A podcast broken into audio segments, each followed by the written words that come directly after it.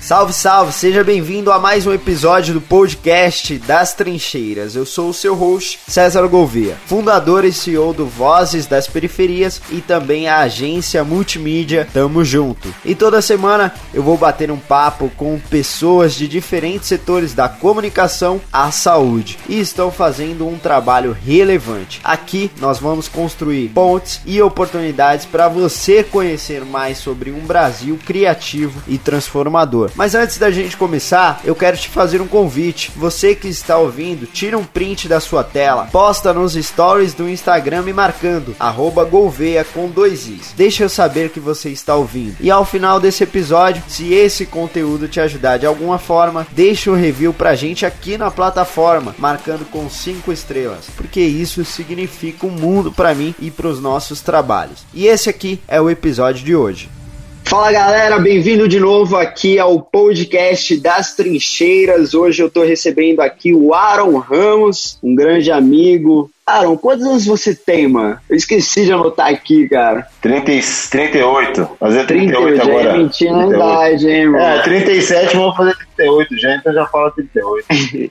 o Aaron, que é um pai, mobilizador social, também um empreendedor social, criou um instituto Resgatando Vidas, que tem aqui, cara, impactado milhares e milhares de famílias e vidas sendo transformadas lá na Zona Norte de São Paulo. Aaron, é um prazer te receber aqui, irmão. Seja bem-vindo aqui ao podcast das Trincheiras, produzido pelo Vozes. E estamos aqui para bater um papo, cara. Isso aí. Boa tarde a todos. Zinha, tamo junto. É um prazer estar aqui com você, estar aqui mostrando a minha voz, juntamente com Vozes da Periferia. Nós estamos aqui para impactar essa geração, impactar as favelas, uma transformação real, social dentro dela. Muito bom. Mano, antes de começar aqui o nosso papo, primeiro quero dizer que você é uma, uma inspiração, é uma referência muito forte para mim, não só social, como de mobilizador, cara, um, um cara que correu atrás do sonho e hoje está vivendo e transformando a vida de muitas pessoas pelo campo da cultura, do esporte, da qualificação e geração de renda. Cara, você é um CEO né, de um instituto, criou um instituto do zero, nos últimos tempos a gente vem aí se conectando cada vez mais pelos nossos propósitos, os nossos trabalhos, enfim, vem trocando muito num, num formato de parceria. Hoje é um, um prazerzaço te receber aqui. Pra, pra gente começar, mano, queria que você contasse brevemente aí, rapidamente, aliás, um pouco da sua história e que a gente vá desconstruindo isso e construindo mais aqui também ao longo da nossa conversa. Pode ser? Opa, com certeza certeza. Bom, é, tenho 38 anos, né? Então eu iniciei no, no, no, tráfico de drogas e nos pequenos delitos bem cedo. É, aproximadamente com 12 anos eu já estava é, iniciando com consumo de drogas, com é, os pequenos furtos, e aí, é, aproximadamente com 15 anos, eu já estava envolvido, já estava traficando não só dentro das escolas que eu atuava, mas também em algumas biqueiras que a gente tinha acesso. E aí minha vida foi, foi nesse caminho, né, até aproximadamente 18 anos, onde eu tive um, uma oportunidade é, de mudança. É, foi um momento que eu tive que fazer uma reflexão. Eu é, morri é, numa briga e ali eu tive a oportunidade de, de mudar de vida realmente, começar a repensar sobre as coisas. Então, dos 18 até os 20, eu comecei a me desvincular do tráfico, do roubo, e com 20 anos eu iniciei a faculdade. Então, foi onde eu, eu pisei primeira vez pelo, numa universidade, onde eu tive a oportunidade de, de estudar administração de empresas, depois eu consegui entrar no mercado corporativo e aí eu me lembro que eu tinha alguns sonhos, eu tinha quatro sonhos. O primeiro sonho era ter uma família estabilizada, filhos, família, pois eu queria ter é, a oportunidade de trabalhar em quatro multinacionais, eu tinha um sonho, eu tinha escrito os nomes delas na, no papel. É, meu terceiro sonho era é, fazer faculdade, e o quarto sonho era ter um chuveiro quente para eu poder tomar banho. Era esses meus quatro sonhos. E aí a gente, com muito esforço, eu, eu comecei a me dedicar, entendi que se eu me esforçasse e me dedicasse, não seria fácil, porque nós somos negros, né? E os negros têm uma dificuldade um pouco maior no mercado, mas também que não é impossível. Tem sim as, as limitações, mas nada que a gente não possa superar, o que a gente possa conquistar, né? E aí, cara, meu sonho um a um foi se concretizando. Hoje estou casado há 14 anos, tenho quatro filhos, é, me formei na faculdade, trabalhei naquelas quatro multinacionais e tenho um chuveiro quente maravilhoso para tomar um banho. É uma ducha aí, né? É.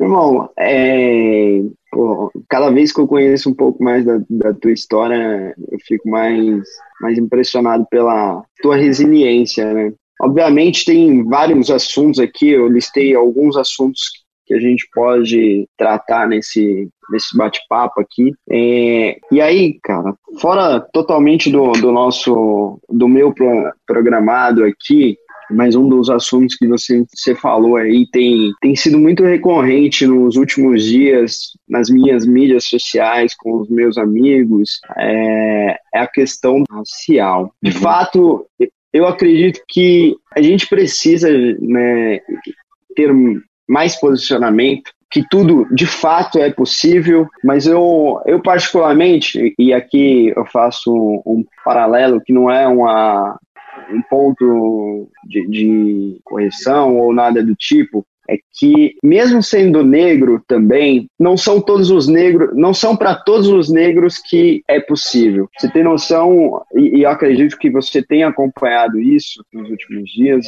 porque eu sei que você é um cara também é, engajado na, nas questões é, raciais. No, no, último, nos últimos dias aqui a gente teve um, a morte de um garoto de 14 anos dentro de casa, dentro de uma favela. É, e aí partindo desse ponto, de fato é, a gente precisa analisar e repensar um pouco. Não é possível para todos os negros, né? Existem barreiras, existem preconceitos, existem muitas outras coisas, mas, por exemplo, cara, numa situação de pandemia, e com o perdão aqui da contextualização, talvez esse, esse menino ele tivesse fazendo o isolamento social para se manter vivo por conta, por conta de outra situação, né? E, e foi terrivelmente assassinado pelo Estado é, dentro de casa.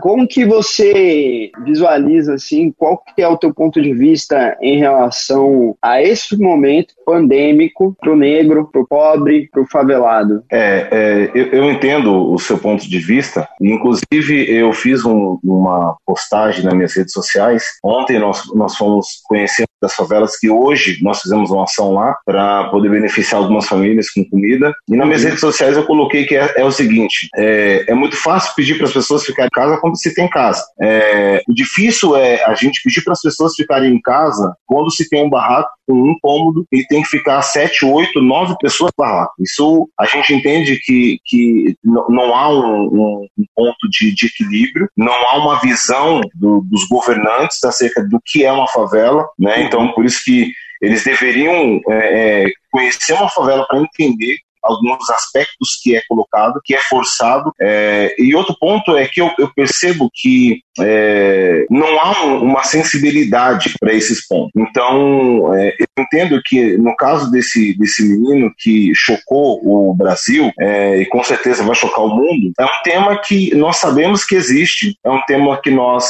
sabemos que é, é, é diferente para um menino branco estar tá dentro da sua casa e é diferente para um menino negro de favela estar dentro da sua casa. Então, é, esse, nesse aspecto, é que se nós negros não tivermos um posicionamento acerca de quem nós somos, o medo vai nos bloquear e tomar conta da nossa história. Então, é, eu vejo que é, nós realmente estamos de, de, um, de um. Não é só um caos é, pandêmico no, no, sentido do Covid, mas é um caos social, é um caos é, de desigualdade que nós temos que colocar nossa voz, hoje está sendo uma voz da periferia que está começando a gritar dizendo, oh, nós estamos aqui, nós precisamos ser ouvidos, nós precisamos que vocês olhem para nós, né? Então eu entendo muito que é, é, eu, eu, eu assisti um filme há poucos dias atrás chamado Em Busca pela justiça. E, e nesse filme eu entendo que é, precisa haver vozes. Se não tiver pessoas que se posicionam, que se coloquem na posição ser ouvido, como o menino que fez a, a, a denúncia, o, o, o, rapaz que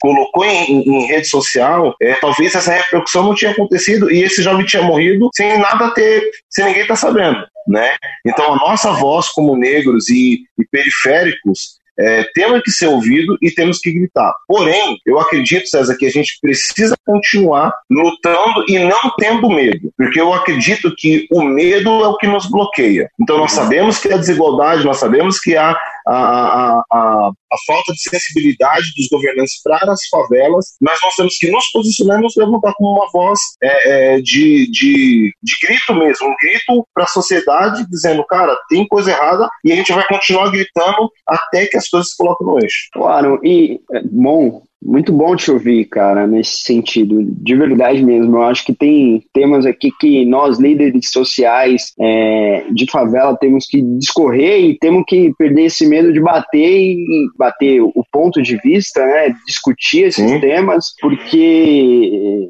XYZ pode não gostar. Não, a gente tem que tocar nesses pontos, tocar na ferida mesmo, sem, sem medo discutir, ser maduro o suficiente, é, adulto o suficiente para que se discuta os pontos de vistas em prol de uma melhora, de um crescimento. Então é por isso que eu, cara, acabou a gente aqui tocando nesse ponto logo de cara e eu acho que é super precioso te ouvir nesse sentido. E aí, falando de medo, né, cara, eu tenho 29 anos, é, quase 10 a menos né, que, que tu e uhum. demorei para lidar com os meus medos. Eu demorei, eu demorei para me autoafirmar como preto, como é, empreendedor, como tudo mais, é, é, o único filho da família, homem. Então, eu demorei muito para me posicionar em várias situações. Como que você. E muitas vezes esse, essa demora eu relaciono com o medo, com o medo do mundo mesmo. Como que você lidou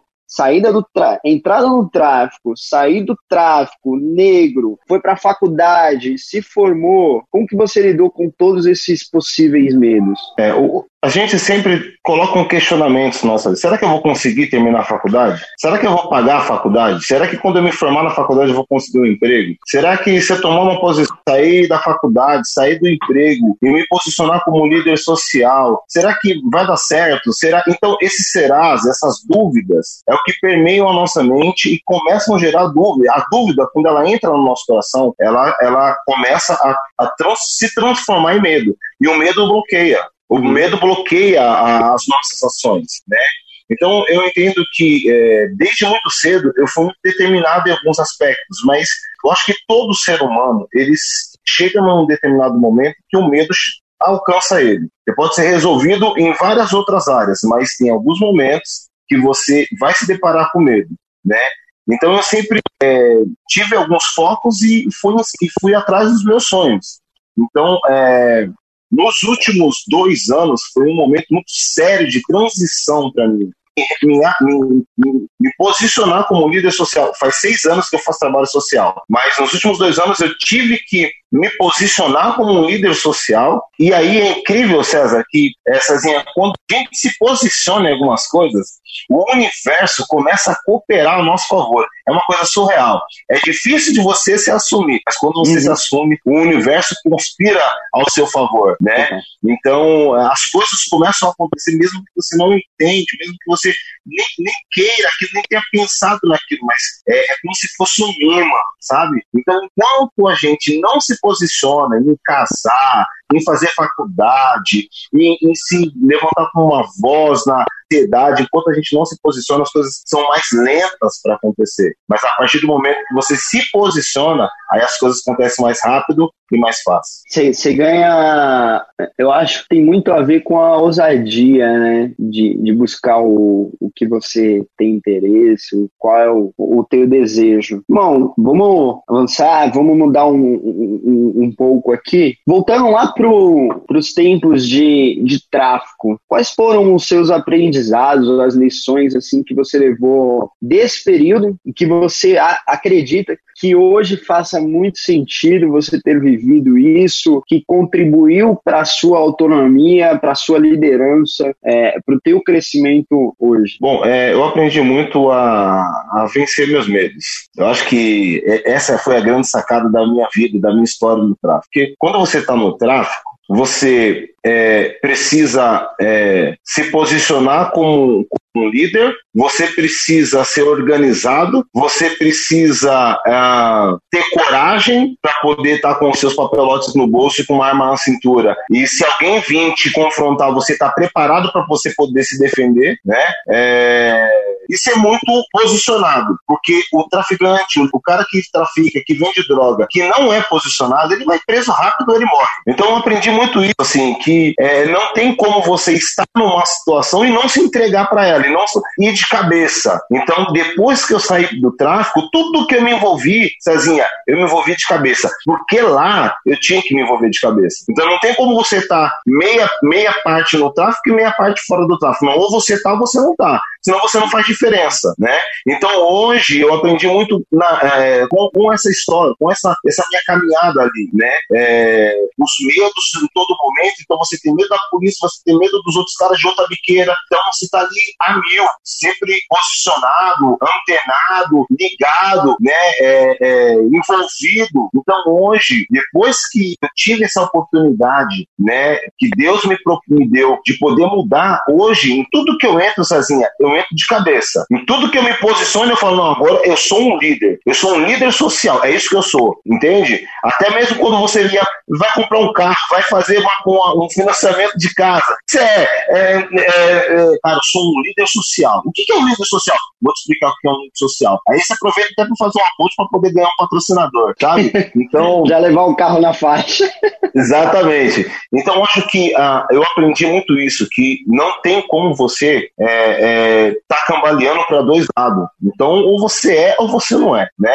Ou tá dentro ou tá fora. Então, é esse foi um dos maiores. É, esse é o maior desaprendizado. Ontem eu postei uma foto é, é, com esse texto. Tenha foco em tudo que você fizer. O resultado é consequência. Caraca, hein? Vou aprender bastante aqui. Espero que quem estiver ouvindo também aí aprenda bastante com, contigo, que nos últimos tempos aí eu tenho aprendido demais contigo e compartilhado legal, também. Legal. Irmão, hoje, qual que é o teu propósito? O meu propósito é transformar vidas. Independente. A minha vida está dedicada para isso, a minha família está dedicada para isso, né? É, o meu propósito de vida hoje, César, é. Eu me lembro que quando eu estava na Siemens, é, e eu tive uma oportunidade, eu era coordenador contábil, e eu tive uma oportunidade de fazer um, um intercâmbio na Alemanha, é, e ali eu tinha que decidir em continuar a minha vida profissional ou eu é, direcionar minha vida para o meu propósito. E meu propósito era muito claro. Meu propósito era mostrar para as pessoas que tem como realizar os seus sonhos. Ali eu estava no ápice do meu sonho. Ali eu estava com todos os meus sonhos realizados. Né, aquilo que eu tinha proposto naquele primeiro momento. Então eu tive que entender que o meu propósito de vida era semear no coração das pessoas e, e trabalhar para que o mindset deles da favela fosse transformado. Ou seja, você pode, você consegue, só ter força e determinação. Então, meu foco hoje, meu propósito de vida é resgatar o sonho das pessoas. Aaron, é, hoje, enfim, você é líder de um instituto, eu também sou líder de um instituto. Agora estou voltando para as minhas vertentes aqui de comunicação social, mas a gente, a gente é, traz recurso, trabalha de fato né, com o terceiro setor. A gente está vivendo um momento muito duro para todo mundo, pro, pro cara que é, é dono de empresa de bilhões pro cara que é dono do comercinho lá dentro da favela. Né? Todo mundo está sofrendo, cada um no seu grau de risco e, e, e de responsabilidade, mas todo mundo está sofrendo. Como que você tem visto nesse momento, cara, o futuro do terceiro setor? É, eu acredito que o terceiro setor, eu, eu tenho recebido muitas ONGs nos últimos dias. É, o, o, brasileiro ele tem um problema muito sério. É, acho que o, o ser humano, é, nós só buscamos ajuda quando parece que tudo, todas as ajudas se esgotaram. No, no, naquele último momento, no último suspiro, eu tinha uma gerente que eu trabalhava, ela sempre dizia para mim o seguinte, falou, ah, ela falava assim, Aaron, peça ajuda quando a água estiver na cintura. Não deixa chegar no peito, porque senão ela vai te afogar. Então, é, tendo que o terceiro setor, ele precisa se preparar melhor, se reorganizar. É, muitas ONGs estão é, se fechando, está sofrendo muito, os trabalhos sociais a, a, estão fechando. Na verdade, verdade, não só os trabalhos, só os, os, os, o terceiro setor. É, hoje mesmo passei é, numa rua que é o maior comércio da nossa região e 30 a 40% das lojas estão fechadas com placas de alugas. Então, eu entendo que é, é um momento que o terceiro setor precisa se preparar assim como uma, uma empresa privada, primeiro e segundo setor, mas é, assim como uma empresa privada que precisa se planejar, assim como uma empresa privada precisa se reorganizar se reinventar, né? Eu acho que esse é um, um grande foco da, de, de, se reinventar. Como você falou lá no começo, o, a questão da resiliência, a gente precisa ser resiliente agora, se reinventar, se transformar e buscar novas soluções, né? Nós vemos que o, o hoje o mercado está se tornando é, 100%, então eu acho que o terceiro setor também precisa se reinventar e se articular de forma diferente. Então, já está aqui para você que está nos ouvindo uma grande dica. Siga Vozes da Periferia. Caras são top nessa questão de reinvenção, de tecnologia. O nosso Instituto Resgatando Vidas está muito antenado, muito de olho, seguindo o que o Voz está fazendo. E é isso, eu acho que é se reinventar nesse momento, irmão. É, e uma das coisas que a gente falou muito aqui, é, falamos em off, aliás, é sobre posicionamento por meio de conteúdo, né? Não à toa, é, a gente está voltando aqui com muitos dos projetos de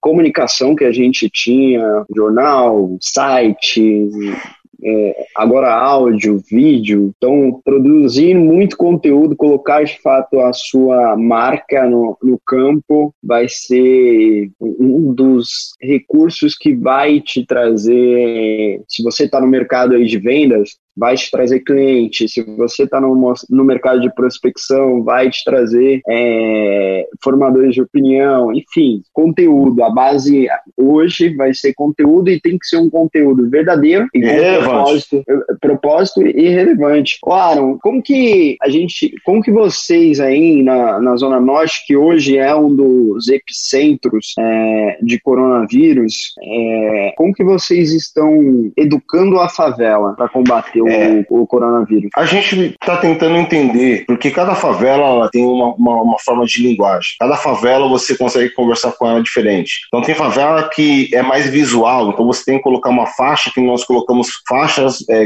enormes, é, panfletos coloridos com bastante informação, é, dentro dos, do, do, dos supermercados, das farmácias, dos seis, das escolas, colocando no, no, no, no muros né? Tem outras favelas que nós colocamos um carro de som rodando é, duas semanas direta, é, seis horas por dia, comunicando, dizendo: olha, meu lado, fique em casa, se possível, se não puder, use máscara, se higienize, né? E tem outras favelas que nós colocamos um carro de som com um MC ao vivo cantando som, entendeu? Que a gente chama de papo reto, batendo papo reto, fazendo uma rima na hora, freestyle, dizendo, não, não, é o seguinte, fique em casa, o coronavírus é sério. Então, é, são esses meios de comunicação que nós estamos fazendo e também através do Instagram e do Facebook. Mas a gente tem mapeado as favelas e identificado cada favela como que a gente consegue falar com elas de uma forma mais eficaz. Então, nós temos essas três frentes é, que a gente olha para a comunidade, identifica como que a gente vai se comunicar com ela e aí a gente é, vai para cima nesse. Aaron, como que você.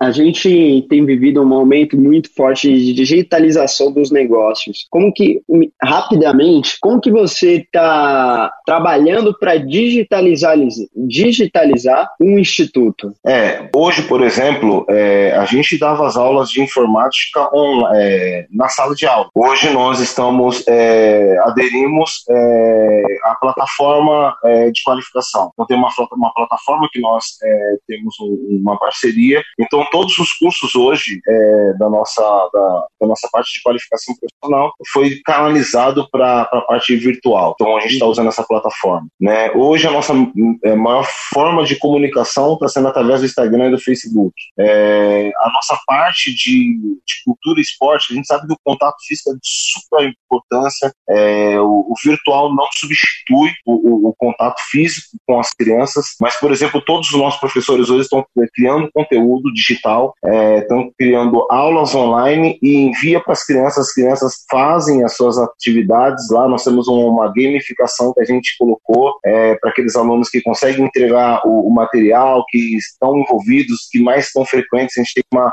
uma bonificação para cada uma deles. Então a gente está usando dessa, dessa comunicação dessa forma e estamos pensando em melhorias para poder nos tornar mais digital. Como que você define o Instituto Resgatando Vida? Eu defino como é, uma ponte, uma ponte de, de oportunidade para as pessoas que não têm oportunidade, nós surgimos para criar essa ponte e resgatar os sonhos que estavam lá escondidos, o sonho de ser um jogador de basquete, o sonho de um, um jogador de futebol, um sonho de ser um, um, engenheiro, um advogado. Então, nós estamos criando pontes para poder trazer uma cultura diferente para dentro da favela. É, é, até inocente da minha parte perguntar, Aaron, mas qual que é o desejo da, das favelas aí hoje na Zona Norte?